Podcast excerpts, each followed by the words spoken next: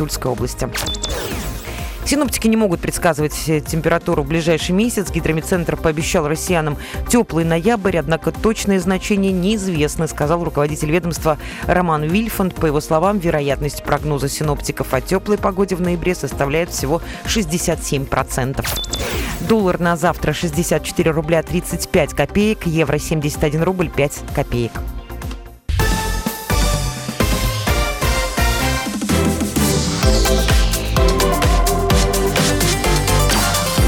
Картина дня. 18.03. Здравствуйте, это «Картина дня». Меня зовут Илья Архипов. Новости Владимира и области прямо сейчас. А, в 15.30 сегодня а, Владимирские пожарные завершили основную фазу тушения э, здания в самом центре города. Горел особняк на Большой Московской, 18. Здание, разумеется, историческое, дом мещан э, Серкиных. Так официально это здание называется. Ну, никто, конечно, из нынешних владимирцев, почти никто его под этим именем не знает. Знает как виллу или караоке-бар Сири. Вот как раз над этим самым караоке-баром Сегодня и загорелась. На прямой связи с нашей студией моя коллега-корреспондент э, комсомолки Валерия Панина, которая э, работала на месте событий и э, знает, из-за чего же дом загорелся, из-за чего же пришлось перекрывать дорогу. Э, Валерия на прямой связи с нами. Лер, добрый вечер. Здравствуйте, Илья. Итак, Сегодня да. А, над крышей дома номер 18 по улице Большой Московской появился черный куб дыма. В три часа дня пожарным сообщили о возгорании на третьем этаже здания. На место оперативно были направлены пожарные подразделения, машины ГИБДД, скорой медицинской помощи. Движение по главной улице города Владимира было затруднено. А, как сообщили позже в пресс-службе МЧС, горела кровля караоке-клуба «Сири». По предварительной информации, крыш, крыша загорелась, когда там проводились кровельные работы. Через полчаса, в 15.33, огонь был ликвидирован. К счастью, пострадавших, погибших не было. В результате пожара сгорела обрешетка кровли и имущества. Площадь пожара составила 50 квадратных метров. На месте работали 35 пожарных, а это действительно большая цифра, и 11 единиц техники. Лер, а может быть, уже есть информация от руководства ли того или другого развлекательного заведения, от самих пожарных, а продолжат ли эти действительно популярные заведения работу уже завтра? А, пока такой информации не поступало, но насколько я знаю, третий этаж а, это был все-таки чердак, как говорят некоторые. Но само здание зайти, естественно, журналистам было нельзя, поэтому пока такой информации не поступало, заработают ли эти заведения. Но ресторан «Вилла» не пострадал, как я поняла, и, возможно, ничего не помешает его работе на следующий же день. А вот а, с караоке Сирии уже вопрос. Спасибо большое, Лера Рудометова. Э, прошу прощения, теперь уже э, Панина э, была на прямой связи с нашей студией, э, с места э, событий. Действительно, движение на Большой Московской уже э, пару часов как восстановлено. Половину дороги, то есть вот южную сторону э, Большой Московской пришлось э, закрывать, ну или четную теперь э, все в порядке. А, действительно, э, так бывает, когда на Большой Московской э, пожары. Вот мне памятен, например, пожар в так называемом Мейкопаре. А, тоже точно так же при, пришлось прекращать или останавливать, э, или э, ограничивать движение э, по центральной улице Владимира.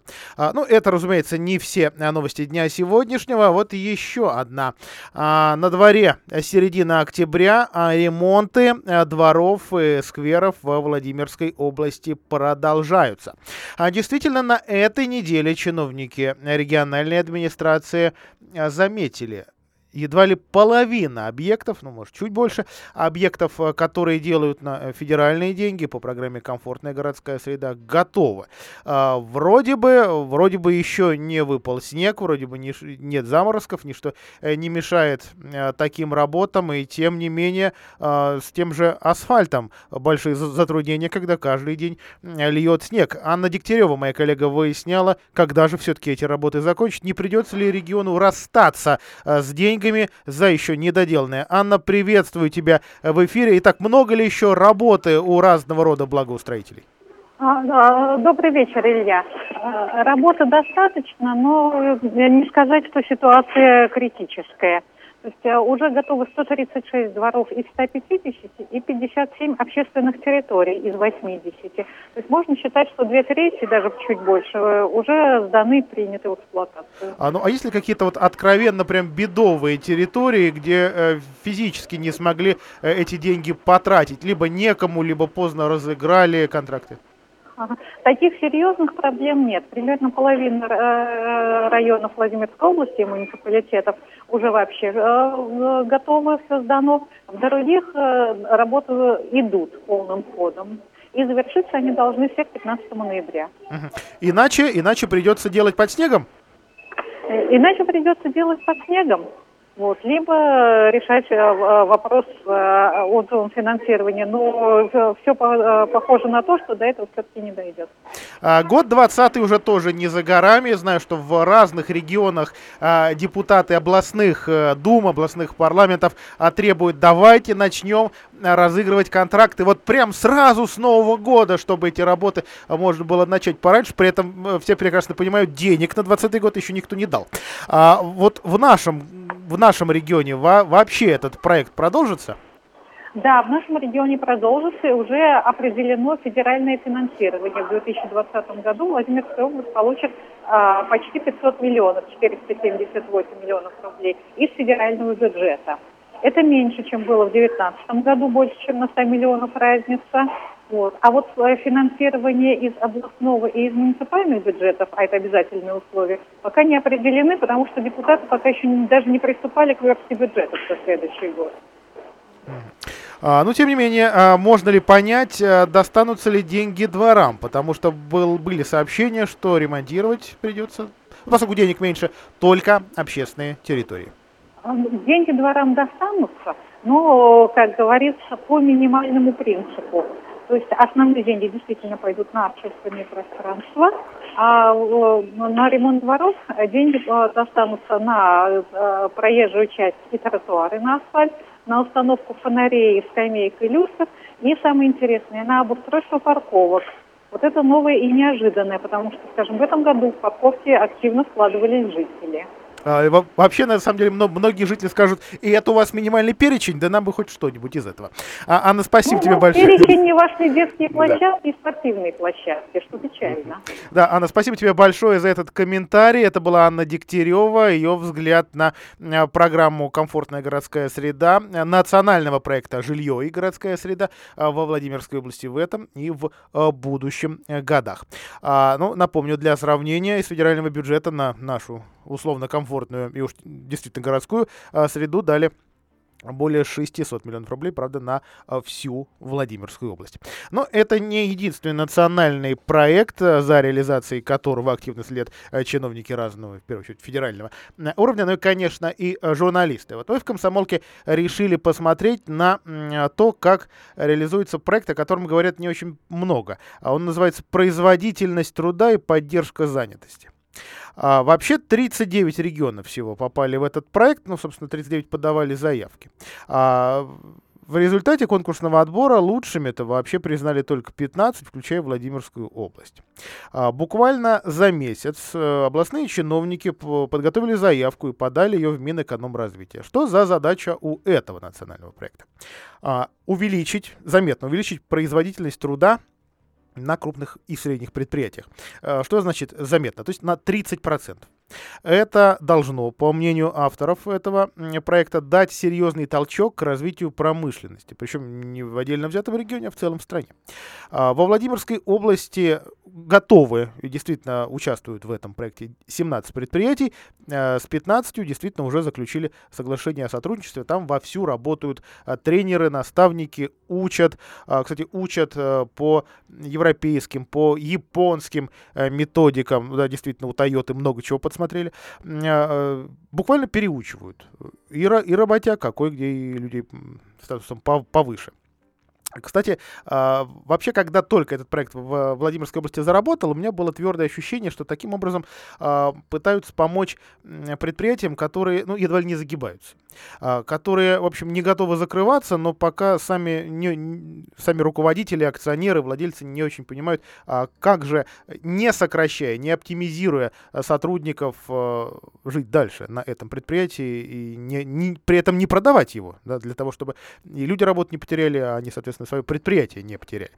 А, тем не менее, как выяснилось, э, далеко не так дела обстоят, и в этом проекте принимает участие даже Волгобас. А, правда, там всего один сотрудник, но планируется, что будет больше пере, переобучаться. А, готов я процитировать э, исполнительного директора Муромского завода трубопроводной арматуры. А вот мы на, на примере этого предприятия ну, мало знакомы владимирцам, э, смотрели, как же сейчас этот проект идет и вообще он что-нибудь дает этому заводу.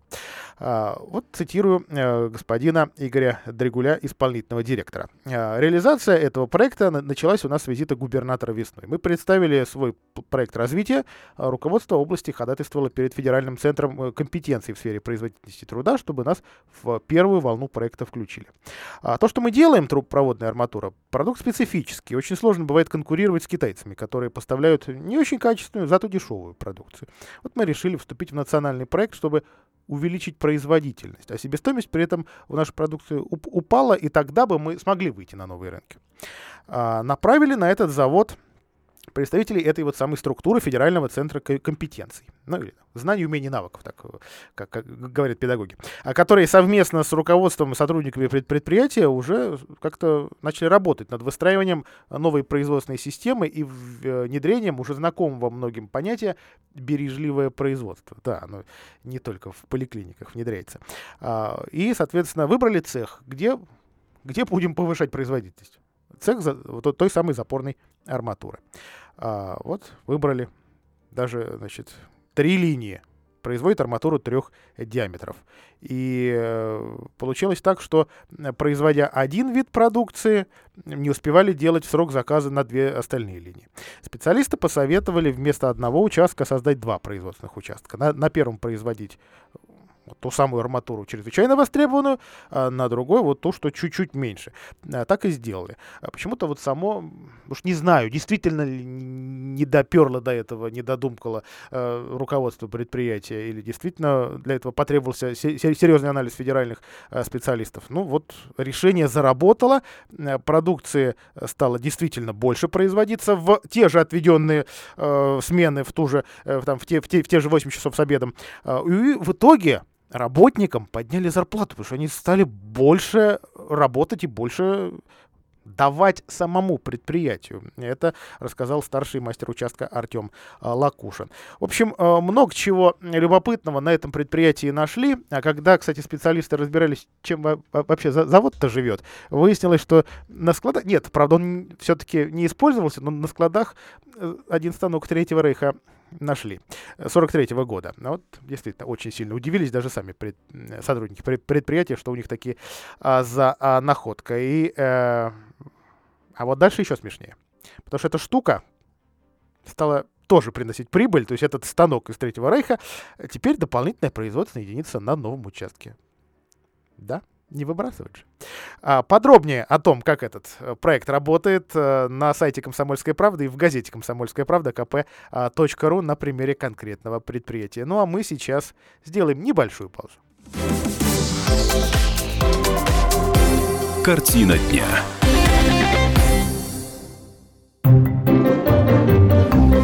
Реклама. Полезное радио. Здравствуйте! В эфире наша рубрика о выборе бытовой техники. В студии комсомолки ведущий эксперт компании «Домовой». Сергей Викторович, добрый день. На Владимирском рынке немало магазинов бытовой техники, но есть и островок стабильности – магазин «Домовой» на Большой Нижегородской 36. Как Владимирской компании удается не просто выдерживать конкуренцию, но и радовать покупателей? Наш магазин работает более 20 лет. Сегодня к нам приходит уже третье поколение владимирских покупателей за новыми холодильниками холодильниками, стиральными машинами, газовыми плитами и другой бытовой техникой. Для них мы стараемся подобрать качественную, надежную и недорогую технику. Мы продаем весь ассортимент бытовой техники ведущих производителей. Сергей Викторович, а каким образом можно оплатить покупку в вашем магазине? Каким удобно именно вам. У нас можно произвести оплату товара наличными и банковскими картами. Каждый покупатель может приобрести технику в кредит или в рассрочку. Магазин «Домовой» сотрудничает с крупными банками. При этом с клиентом заключается договор, что гарантирует прозрачность сделки. Популярные карты рассрочки «Халва» и «Совесть» мы тоже принимаем. Сергей Викторович, скажите, почему покупатель должен прийти именно к вам в магазин «Домовой», а не в какой-то другой магазин? Мы поможем вам выбрать и приобрести любую бытовую технику для вашего дома. Ее бесплатно доставят до вашей квартиры. В сервисном центре «Домовой» вы можете получить квалифицированную помощь и поддержку. Наши специалисты помогут подключить вам стиральную машину, установить холодильник или газовую плиту, настроить телевизор. Скидки, бонусы, подарки и хорошее настроение вам гарантированы. Всю технику в дом покупай в «Домовом». Большая Нижегородская, 36. Полезное радио. Телефон рекламной службы во Владимире 8 49 22 44 11 10.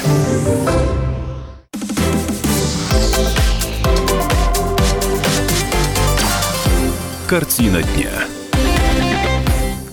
А, Совсем недавно владимирские волонтеры, э, есть у нас такие, в том числе и увлеченные историей, э, в частности, проект «Культурный патруль», э, заметили, что во Владимире как-то уж совсем в заброшенном виде находится один памятник, ну, точ- точнее, место мемориальное. Место, где был, правда, в течение всего нескольких часов руководитель государства. Э, Я говорю о Владимире Ильиче Ленине, когда он еще таковым не был. А, 1893 год, далекое, далекое действительно время, э, во Владимир прибыл Ленин. Ну, некоторые краеведы в этом визите сейчас сомневаются, но, как, как правило, принято считать, что факт исторический. А, приезжал сюда Ленин для встречи с э, Николаем Федосеевым, ну, правильнее, на- на- наверное, языком современным его было назвать, э, коллегой, единомышленником, ну, в общем, арестованный марксист. А, и организатор одного из первых э, социал-демократических э, кружков. А в силу убеждений тогда посиживал Николай Федосеев, и его просто в этот день встречи, встречи с Лениным не выпустили. А, Из тюрьмы, соответственно, Ленин прождал человека в доме, где тот жил, и обратно вернулся а, в столицу. В 25 году, то есть почти сто лет назад, домик э, обветшал настолько, что просто был разобран, но потом э, спохватились, место историческое, и вот такая стелла э, на тогда Новоконной площади, а сегодня улица э, 10, вот не наврать бы, 10 лет октября, по-моему, так, э, э, эта улица называется, рядом с центральным рынком, слева от него, вот так- та- та- такой мемориал и создали. Место, здесь был Ленин, там на нем большими буквами было на- написано. А что сейчас написано? Много чего. А периодически власти э, стараются эту стеллу э, белить. Ну, в общем, то- то- только сама дата и осталась, 1893 год, и э, места от э, букв, э, а еще, а еще заросли. И вот волонтеры э, стали писать в мэрию. Давайте-ка, пожалуйста, все-таки статус памятника никто не снимал. Не. Место дома с мезонином, где в 1893 году должна была состояться встреча Ленина с арестованным марксистом Николаем Федосеевым. Это вот официальное название а, этого мемориала. Э, но по-разному, по-разному власть за, за- за ним следит, и любопытно, что начали реагировать. То есть, в первую очередь, на этой неделе там вырубили кусты. Те самые, что пробились через плитку, пробились через щели э, ра- разного рода, и, соответственно, разрушают этот мем- мемориал. А, но, но, а, на самом деле у активистов были предложения а, к вл- властям и более, э, о более серьезном благоустройстве. И вот буквально через э, пару минут на, на- на связи с нами э, будет официальный представитель городской администрации Александр Карпилович, который обещал пролить свет на эту историю. Действительно ли во Владимире получим с вами восстановленный на бюджетные деньги Ленинский мемориал. А, Ну, а пока новость э, из Киржачского района, а точнее, э, газета «Известия».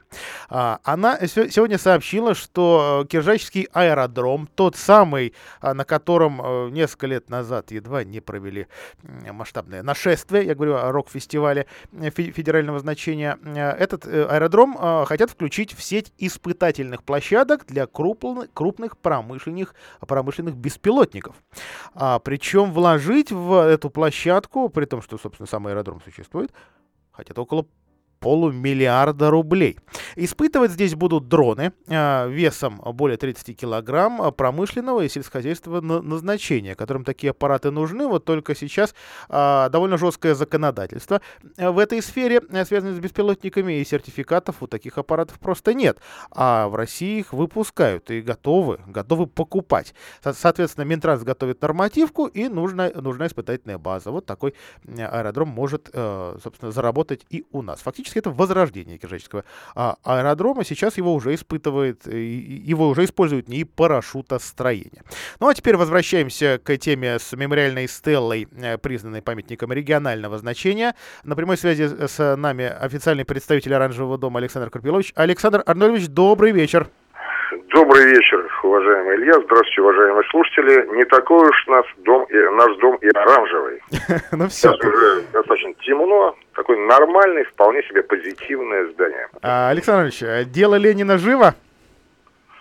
Ну, вы спросите, пожалуйста, у апологетов э, учения Владимира Ленина, которые, наверное, и сегодня скажут, Ленин жил, Ленин жив, Ленин будет жить. Но у каждого из нас может быть э, какое-то свое мнение на этот счет. А, тем не менее, вот такое памятное место, связанное с визитом Владимира Ильича Ульянова. А, во Владимир э, существует, и место вряд ли э, приглядное. Хотя захаживают сюда. И изредка да захаживают и обычные туристы, но уж коммунисты а, точно. А волонтеры э, просят мэрию э, место восстановить, и мэрия эту работу начала. Но вот, вот э, ну, со- согласитесь, те же кусты, которые уже вырубили, как только снег растает, они же снова вылезут и продолжат разрушать это место. Ну, начнем с того, что не мы с вами, Илья, включали это памятное место в реестр соответствующих э, объектов, исторических объектов. Ну, наверное, не нам э, сегодня говорить о том, что его необходимо из этого реестра исключить. Это первое. А, второе. Э, В свое время, это было, по-моему, два или три года назад, наши уважаемые коллеги из областной инспекции, которые как раз и курируют объекты культурного наследия, есть такая структура в чертогах областной администрации, обратились в суд, может быть, вы об этом не знаете, а, с требованием привести вот это памятное место в надлежащее состояние. И арбитражный, насколько я помню, суд принял такое безапелляционное решение о том, что необходимо вложить определенные средства и силы для того, чтобы провести реставрационные восстановительные работы. Еще раз повторюсь, э, очень большим искренним уважением отношусь э, к последователям учения Владимира Ильича Ленина. Это великая историческая фигура, и, наверное, нет смысла повторять и, там, банальные прописные истины. Но, конечно, у администрации города Владимира есть немало э, таких э, очень острых живых, если можно так выразиться, проблем, которые нуждаются в соответствующих бюджетных тратах. Ну, посмотрите за окно, посмотрите на нашу реальную жизнь. Проблем действительно очень много. А городской бюджет более чем напряженный. Так. Не вам это рассказывать. Поэтому э, мы, естественно, обязаны э, реагировать и на судебные решения, и на предписания надзорных органов, в том числе областной инспекции. Поэтому управление жилищно-коммунального хозяйства, которое курирует, в частности, э, содержание подобного рода памятников, и э, обратились к э, нашим партнерам, к нашим коллегам с тем, чтобы при формировании бюджета 2020 года еще раз вернуться к рассмотрению этого вопроса и обсудить возможность выделения средств на э, восстановительные работы. А Вот, понятно, вот сколько, сколько нужно? Это нужно три банки краски и спилить кусты? Или все-таки что-то более серьезное? Вот что касается трех банок э, краски, это уж, поверьте, нам, естественно, по силам, и э, наши подведомственные коммунальные структуры уже привели там в порядок прилегающую территорию, ну, относительно, конечно, порядок, потому что в судебном решении речь идет о реставрации этой памятной стелы. Кстати говоря, гражданские активисты из организации, по-моему, «Культурный патруль», если не ошибаюсь, да, да да, которые наведались э, вот на улицу Батурина э, к этой стеле, уже отметили, что администрация города Владимира э, и наши коммунальные предприятия э, кое-что сделали и привели территорию в относительный порядок. Что касается реставрации самой стелы, это действительно тема серьезная. Проект, который э, прошел все необходимые экспертизы, предусматривает выделение там очень существенных средств, по-моему, 8 э, с с половиной миллионов рублей. Представляете, что это такое для нашего скудного бюджета? Но еще раз повторю, еще раз подчеркну, что есть решение есть позиция надзорных органов, мы обязаны реагировать, а вот э, сколько денег в реальности сможем выделить на исполнение этих решений, давайте покажет э, и э, обсуждение с общественностью, и со специалистами, ну и, естественно, возможности городского. Спасибо за комментарий. Александр Карпилович был на прямой связи с нашей студией. Итак, Ленинская стела, ну, во всяком случае, не останется а, забытой рядом с центральным рынком. А, после а, небольшого перерыва на новости и рекламу мы вернемся в эфир. Картина дня. Реклама. Вы можете обращаться к экстрасенсам. Втирать непонятные мази. Читать бабушкины наговоры а можете прийти в клинику ХФЕ и просто стать счастливым. Пересадка волос без хирургического вмешательства. Доктора мирового уровня. Доступные цены и индивидуальный подход. Полная гарантия на пересаженные волосы. Клиника ХФЕ. Телефон 495-233-03-99. Наш сайт hfe дефис hfe.ru. Волосы для каждого. Волосы навсегда. Имеются противопоказания. Необходима консультация специалиста. Только с 1 по 18 декабря скидки 10% для взрослых и детей в санатории «Русь» в Анапе. Проживание, питание и лечение включено. Звоните 8 800 201 2030. Акция в лаборатории «Гемотест». Комплекс анализов «Здоровый интерес». 12 основных показателей здоровья со скидкой до 35%. Подробности на сайте gematest.ru. Акция действует до 31 декабря 2019 года. Имеются противопоказания. Проконсультируйтесь со специалистом. Консерванты, красители, усилители, улучшители. Мы знаем, что эти добавки разрушают клеточные мембраны, нарушая наше здоровье. За наше здоровье отвечают фосфолипиды – важный строительный материал клеток. Чем больше фосфолипидов в организме, тем тем активнее человек. Восполнить дефицит фосфолипидов поможет российский продукт «Наш лецитин». В отличие от генномодифицированной сои, наш лецитин произведен из подсолнечника. Зайдя в аптеку, не забудьте о нашем лецитине. БАД не является лекарством. Читайте в еженедельном номере. Заворотнюк отказалась от вакцины, которые лечили фриски. Как сделать кофе полезнее? Берия превратил подростковую любовь в заговор против Сталина. Продажа с 17 октября. Для лиц старше 12 лет. Телефон рекламной службы в Москве. 8 495 637 65 22.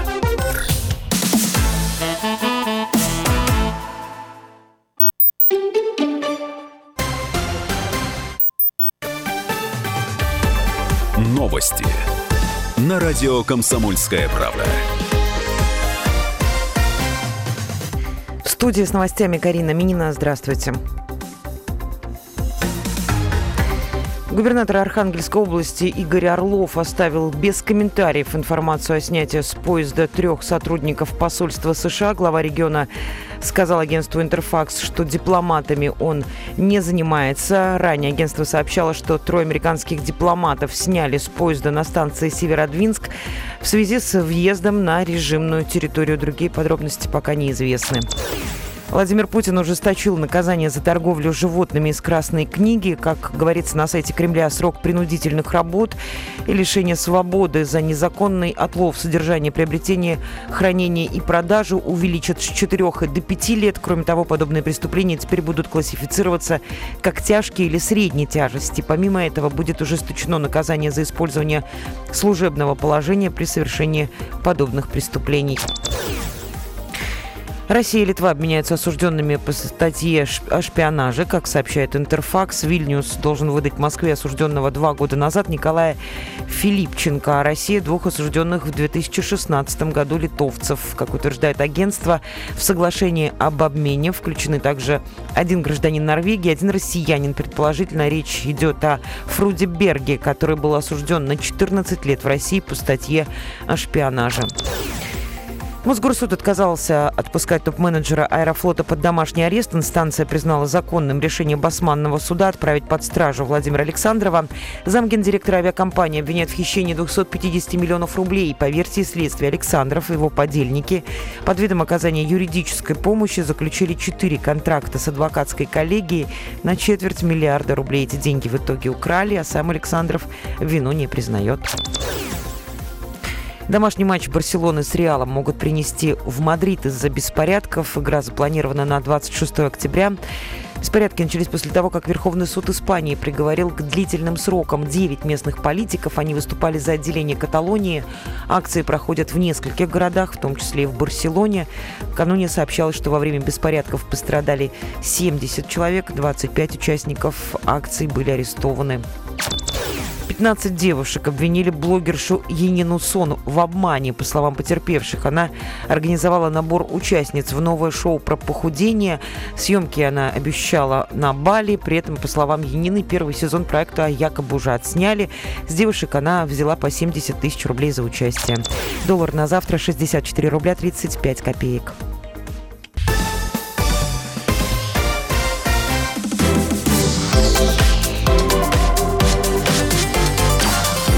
Картина дня. Это программа «Картина дня». Меня зовут Илья Архипов. Во Владимирскую область в этом году прибыло 111 медиков из других регионов. В основном это молодые специалисты, э, которым э, здесь действительно рады, потому что огромное количество вакансий, не менее 900 в разных больницах, в фельдшерско-акушерских пунктах, поликлиниках. А до конца года ожидается прибытие около 30 э, еще молодых специалистов. А данные а, на 15 октября их озвучили на совещании с э, Министерством здравоохранения, а, которое проводили руководители министерства, ну, разве что без, без самого министра, который, как вы, наверное, из, из э, федеральных телеэфиров, знаете, на, по, по, в Саудовской Аравии а, находилась. Как отметили на министерством а, уровне, опыт системы здравоохранения региона по созданию а, вот, такого, вот такой системы рекрутинга, то есть привлечения э, кадров а, медработников в отрасль, может быть даже внедрен в других регионах. Что за система? Ну, как минимум, а, достаточно приличные льготы. А вот сейчас заговорили еще о новом законе о медицинской ипотеке, а, который будет рассматривать ЗАГС Собрание послезавтра. А, и интернет-сайт Центра привлечения кадров в медицинские учреждения medicine33.com ну, довольно тоже э, информативный, на мой взгляд, ресурс. Впрочем, я не специалист, не, не медик. А, кто прибыл? 29 человек в первичное звено, это 20 участковых, если говорить о, ну, скажем так, 20 взрослых участковых, 9 детских. А, и еще ждем а, молодых специалистов самого разного звена, список довольно а, большой. Что касается оценок работы нашего здравоохранения со стороны Москвы. Ну, хотя бы за что-то да похвалили. Вот именно за кадровую работу и мониторинг укомплектованности медицинскими кадрами. То есть, во всяком случае, наши чиновники точно понимают, где сколько не хватает. А, и а, еще одна новость медицинского характера. А, пациенту из Владимирской области, а именно из Судогодской райбольницы, выписали 15-миллионный электронный больничный в России.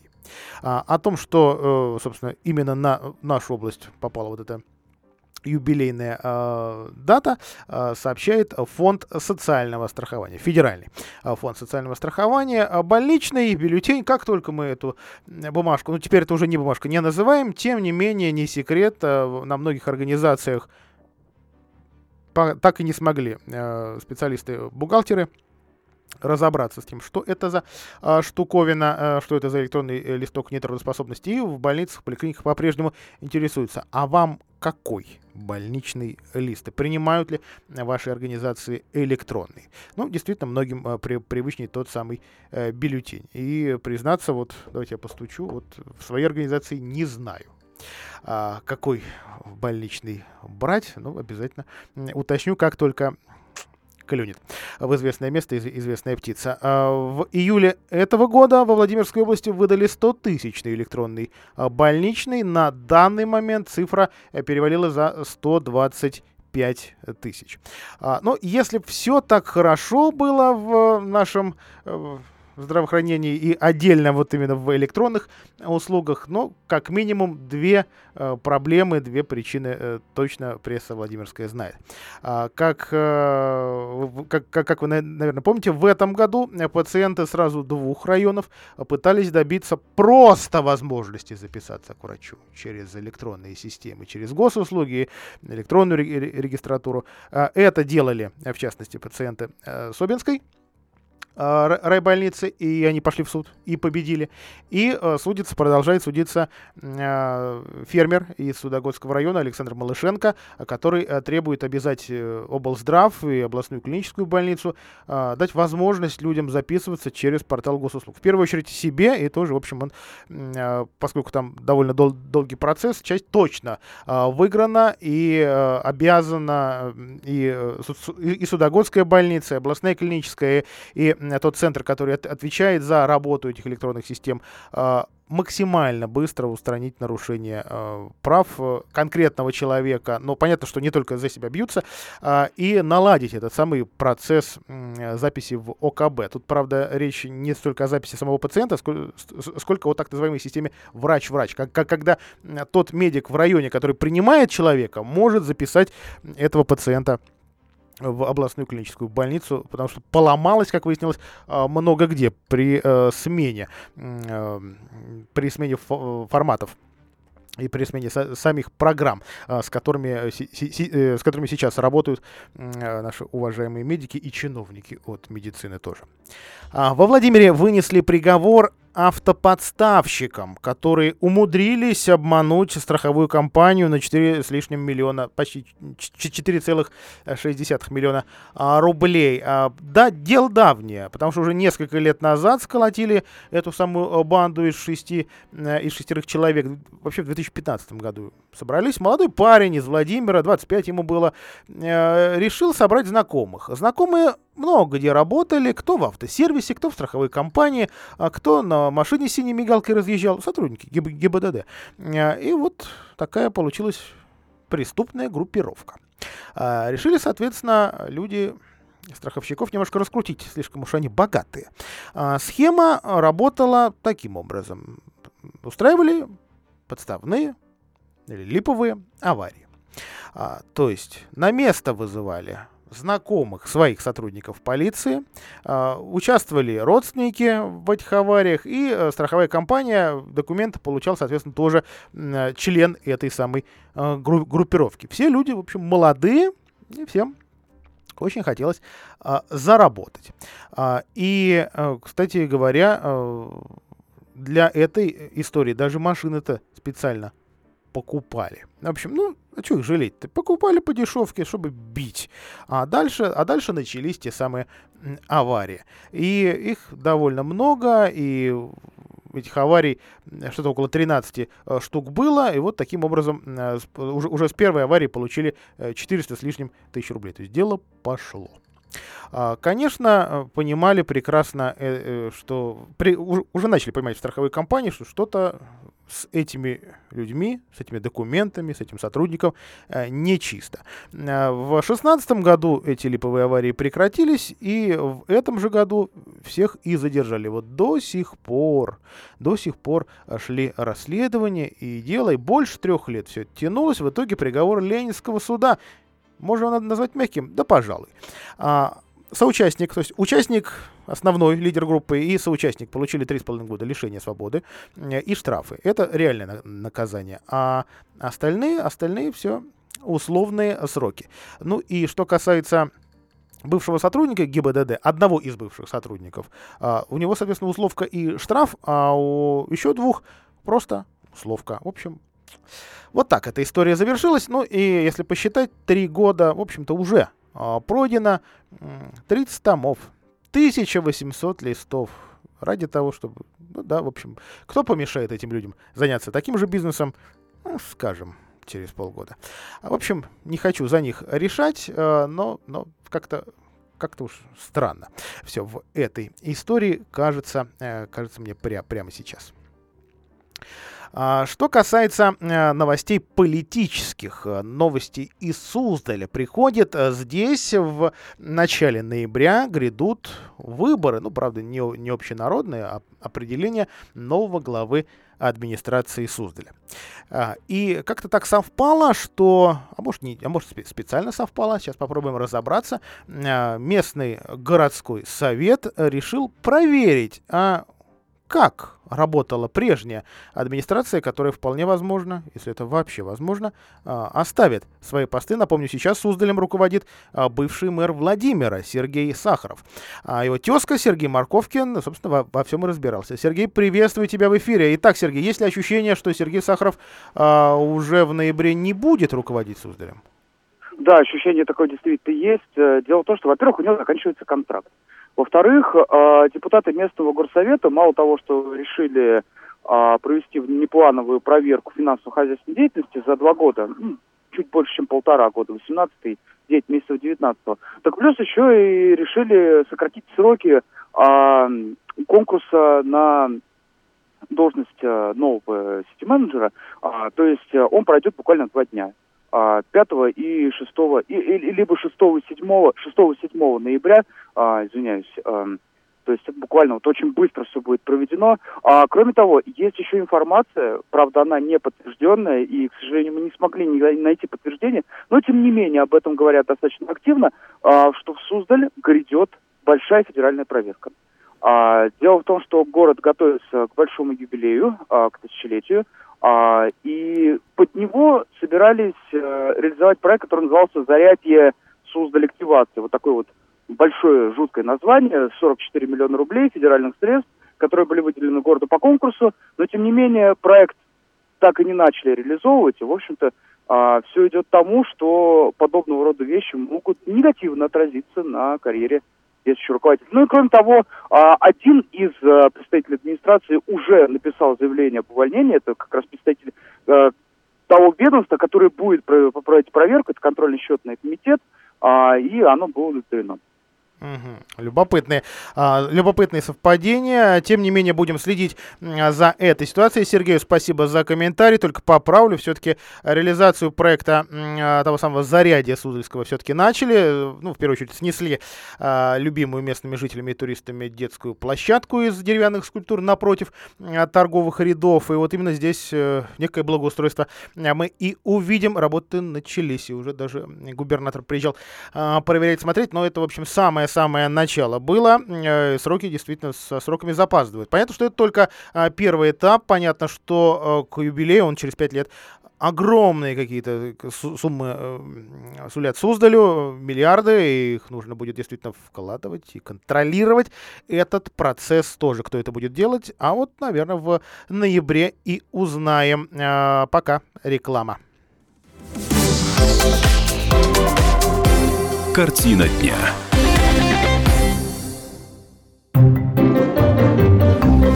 Реклама. ЖК «Жемчужина». Квартиры бизнес-класса в рассрочку без повышения цены. Звони 77 95 54. Застройщик ООО «Гимгрупп». Проектная декларация на сайте наш.дом.рф. Подробности по телефону 77 95 54. Так звучит плохая крыша во время дождя. Так звучит плохая и дорогая крыша. А так звучат ваши переговоры с нерадивым продавцом, поставившим вам плохую и дорогую крышу. Хватит переплачивать и тратить нервы. Влад Металл Профиль, единственный производитель в городе, быстро, в удобные сроки сделает и доставит металлочерепицу и профлист по размеру заказчика. Любые цвета. Влад Металл Профиль, сайдинг, водосточка и аксессуары для кровли и забора. Приезжай. РТС, дом 32. Звони 42 44 44. Влад Металл Профиль. Наша крыша не едет. Хотите пить чистую воду прямо из крана? Сделать водоснабжение на даче? Водная техника поможет. Магазин «Водная техника» на Большой Нижегородской, 88 и на Тандеме. Профессиональный подход к очистке воды. В наличии большой выбор насосов. Звоните 47 53 36 47 53 36. ЖК «Жемчужина». Квартиры бизнес-класса в рассрочку без повышения цены. Звони 77 95 54. Застройщик ООО «Гимгрупп». Проектная декларация на сайте наш.дом.рф. Подробности по телефону 77 95 54.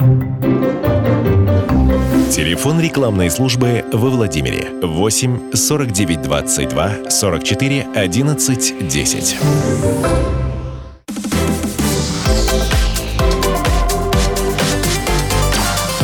Картина дня. Деревню под Гусь-Хрустальным без света оставили бобры. Подгрызли они дерево, которое оборвало провода. А несколько дней а, назад на участке между деревнями Неклюдово и Андреевское бобры подгрызли ствол дерева. А стояло оно рядом с линиями электропередачи, и почему-то его не заметили энергетики.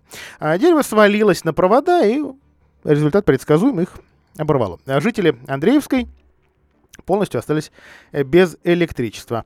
А, провода были растянуты от подстанции, которая стоит в 20 километрах от поселка Красное Эхо. Электричество в других населенных пунктах не пропало, там а, стоят защитные аппараты, которые участок от поврежденной линии отключили, а вот с этой деревенькой, к сожалению, э, не заладилось. Э, бригада энергетиков тут, тут же выехала, в тот же день дали свет, рассказали в гусевских электросетях, ну и продолжает эта структура а, проверять деревья на повреждения и валить, если эти повреждения есть. Правда, вот уже зимой, которая близится, делать это будет очень сложно, потому что те деревья, которые грызут бобры, говорят специалисты, они находятся в заводях. А заводи покрыты будут льдом, часто тон тонким слоем, и поэтому подойти к ним будет трудновато людям. Бобрам-то самое то. А, вообще, э, как говорят сегодня специалисты, бобров в области в последние годы расплодилось. Если раньше эти грузуны были в Красной книге области, то сейчас их даже слишком много, особенно они вредят осенью, заготавливают себе корм на зиму, строят плотины из веток, и вот, вот что получается. Ольга Конищева, э, руководитель э, единой дирекции особо охраняемых природных территорий области, э, говорит, что бобры точат зубы, а деревья — это такой естественный процесс, и не различают, дерево стоит около проводов, и можно ли его грызть, и действительно грызут быстро. Вечером сосна еще стоит, утром уже может быть на проводах, ну или просто лежать. А численность бобра в регионе завышена, говорит Конищева, и сейчас даже выдают разрешение на охоту. А их отстреливают в соответствии с законодательством России. Это зверь пушной, но, правда, сегодня уже не, не очень популярный, если вообще популярен. А раньше, конечно, делали меховые шапки, и сам мех пользовался популярностью.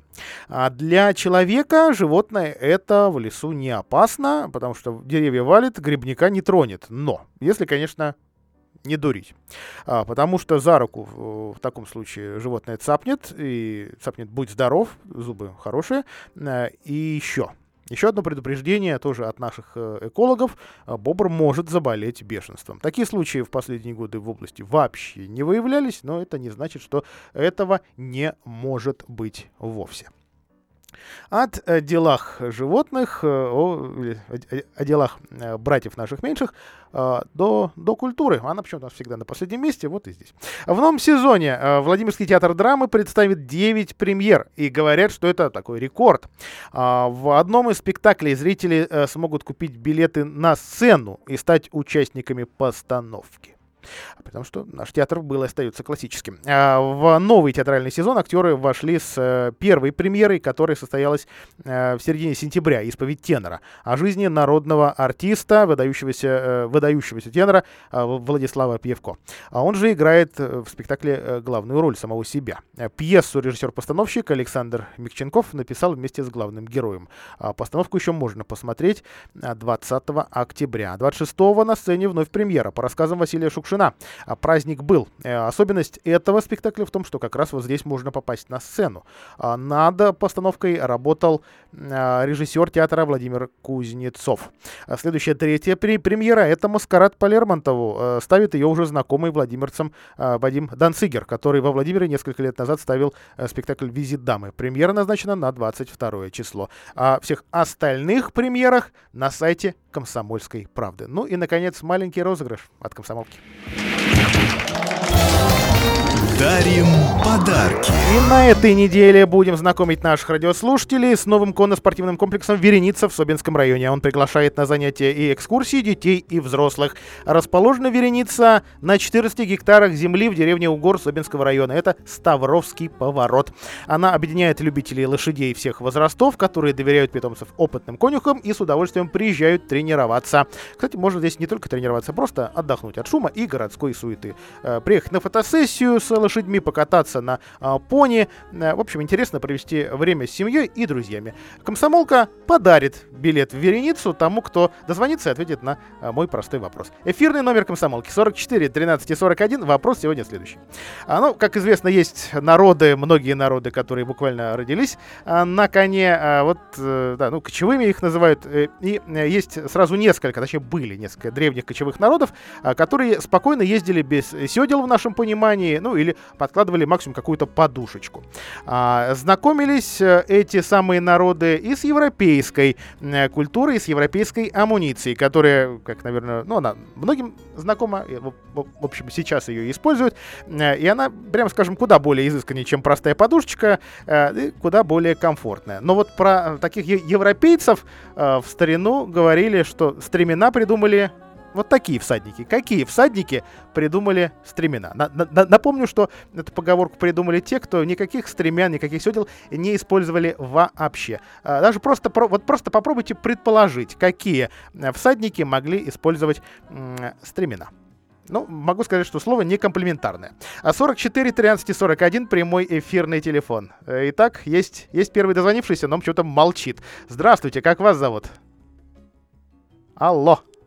А на том конце тишина. 44 13 и 41. Есть еще э, примерно э, 40 эфирных секунд. 44 13 и 41. Итак, какие всадники придумали стремена, по мнению древних кочевых народов. Вот такие поговорки, естественно, не записанные, устные, э, сохранились, дошли э, до наших дней. 44 13 и 41. Прямой эфирный телефон. Здравствуйте.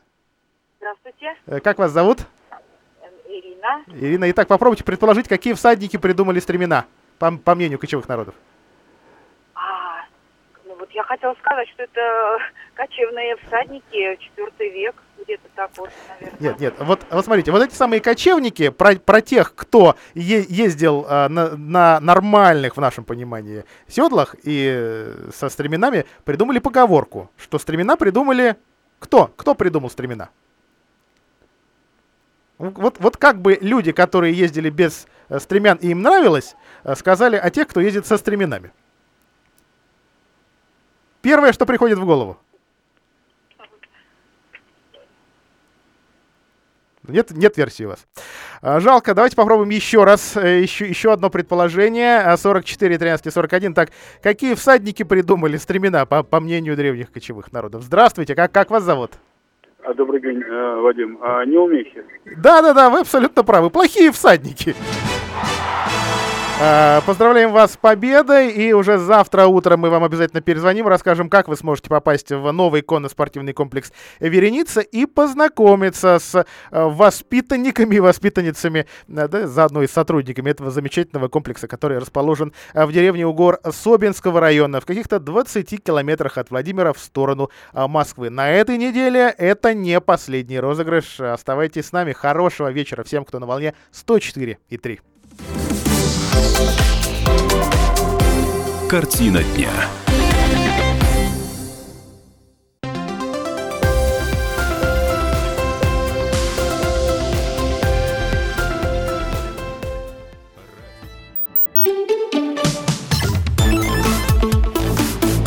Инспектор гаджетов. События оригинального фильма «Бегущий по лезвию» разворачиваются в ноябре 2019 года. В ленте мы видим кучу небоскребов, летающих автомобилей, голографической рекламы и роботов, неотличимых от людей. Примечательно, что Ридли Скотт снял этот фильм в далеком 81-м, а книга, на которой он основывался, и того была написана в 68-м. В то время люди представляли наши с вами дни как эпоху мегаполисов, киборгов и царство победивших технологий. Однако на деле все вышло немного по-другому. У микрофона любитель высоких технологий Александр Тагиров, и сегодня мы поговорим о том, как ученые и писатели видели наше с вами время. Начнем издалека. Около 120 лет назад немецкий шоколадный бренд напечатал серию почтовых открыток, на которых художники пофантазировали на тему того, как же может выглядеть наше будущее. Согласно их видению, сейчас мы уже должны были научиться ходить по воде и обладать персональными крыльями. Ничего из этого, конечно же, не случилось. Однако наши предки были правы в другом. Они отлично угадали возможность транслировать происходящее в одном месте в любые другие точки мира и машины для создания хорошей погоды. Во всяком случае, прямые эфиры и трансляции уже давно стали частью нашей с вами жизни благодаря гаджетам, а службы по активному воздействию на погоду очень часто задействуют во время крупных городских праздников. Французским художникам тоже кое-что удалось. Они предсказали автоматические ролики, электрические роботы-уборщики и кино как способ связи. Все верно, ведь у нас есть моноколеса, гироскутеры, роботы-пылесосы и скайп. Остальные их догадки выглядят как дань уважения произведениям Жюля Верна. Другое дело — это советские ученые. В 1957 году вышла книга «Репортаж из 21 века», в которой 20 советских ученых прогнозировали будущее на 2007 год. Там академики предполагали, что термоядерные станции появятся уже к 2000 году, но их надежды не оправдались. Зато в отношении развития электронной промышленности они были абсолютно правы. Ученые прогнозировали появление автоматизированных заводов, и они появились. Люди на них, конечно, работают, но их почти в пять раз меньше, чем на схожих обычных заводах. Другие ученые предполагали, что автоматизация затронет почти все сферы нашей жизни. Автоматическими станут не только заводы и фабрики, но и наши с вами дома. Полвека назад считали, что у нас появятся универсальные машины, которые смогут понимать приказ убираться в квартире, приготовить ужин или почитать самые свежие новости. И вот тут они оказались очень близки к нашей с вами действительности. Система умного дома совместно с компьютером уже способна показать что-то похожее. На этом у меня все. С вами был Александр Тагиров и до новых встреч в нашем высокотехнологичном будущем. Пока. Инспектор гаджетов. В прошлом